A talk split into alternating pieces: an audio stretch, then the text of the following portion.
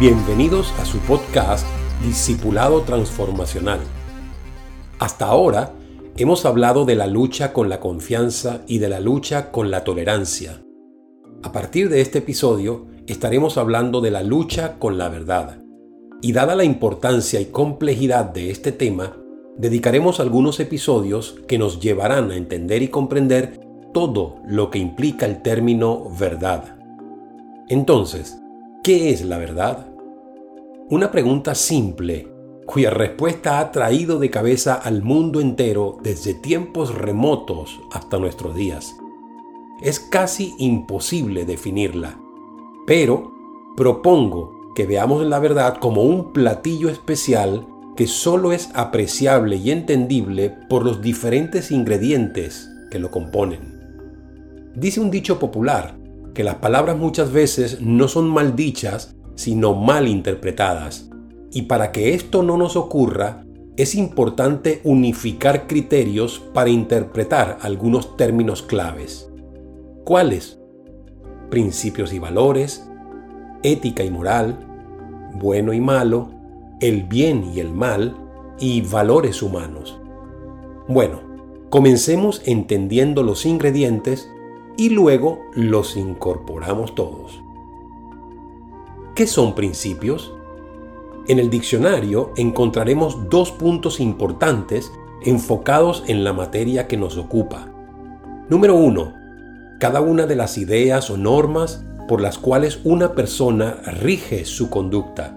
Y número dos, base, fundamento sobre los cuales se desarrolla una idea o un razonamiento. ¿Qué son valores? Carácter de las cosas que son apreciadas y estimables por un individuo, grupo o comunidad. Es importante mencionar que la axiología es la rama de la filosofía que estudia la naturaleza de los valores y está íntimamente conectada con otros campos filosóficos de orden moral como lo son la ética, la estética y la religión. Por tal razón, revisaremos los términos ética y moral. Pero antes, es bueno aclarar la diferencia entre principios y valores. En primer lugar, los principios son externos, es decir, que no se generan en nosotros, mientras que los valores son internos, es decir, lo que valoramos desde nuestro interior. Y en segundo lugar, los principios son inmutables. Esto quiere decir que no se pueden cambiar. Hablar de principios es como hablar de las leyes universales. Por ejemplo, la ley de la gravedad implica un principio. Todo lo que sube tiene que bajar. Piensa esto por un instante. No hay manera de construir un edificio comenzando por el último piso. No. Comenzamos por los fundamentos y bases. Comenzamos por el principio. Sin embargo, los valores tienen que ver con lo que atesoramos en nuestro corazón. Recuerda que después incorporaremos todos estos ingredientes. ¿Qué es ética?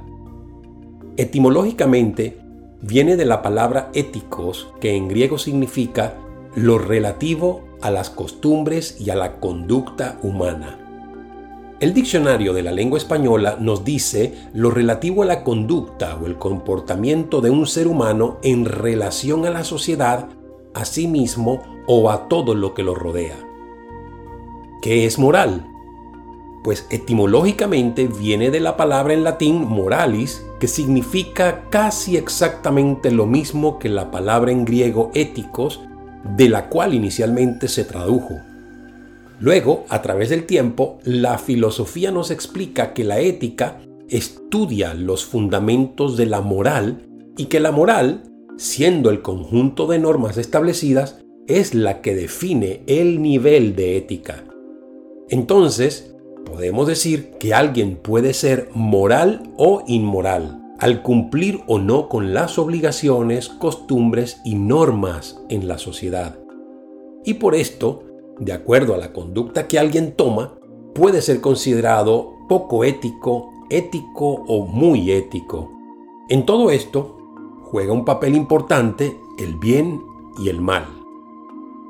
Ahora bien, con respecto a lo bueno y lo malo, al bien y el mal y sus diferencias, me gustaría ahondar un poco. Bueno y malo son términos que a veces pueden ser muy ambiguos y se prestan a la interpretación de lo contrario. En pocas palabras, algo bueno puede ser malo y algo malo puede ser bueno. ¿Cómo así? Piensa en esto. Normalmente diríamos que un veneno es malo, pero en realidad si decimos que es malo es porque no funciona, y si no funciona es porque no cumple el propósito por el que fue creado. Así que es bueno o malo según su uso y su propósito. A diferencia de esto, el bien y el mal no son términos ambiguos, es decir, el bien siempre será el bien y el mal siempre será el mal. Es por esta razón que cuando hablamos de ética y moral, estas están relacionadas con el bien y el mal. Ahora bien, para que lo bueno sea considerado como el bien, debe cumplir tres condiciones necesarias. El hecho, las circunstancias y el propósito. Número 1. El hecho. Esto se refiere a lo que se hace, la acción tomada o el acto en sí, y no puede perjudicar directa o indirectamente los intereses genuinos ni la integridad de persona alguna. Número 2. Las circunstancias. Esto se refiere a los factores o aspectos que determinan y precisan el hecho. No podemos hacer el bien justificando el actuar incorrecto.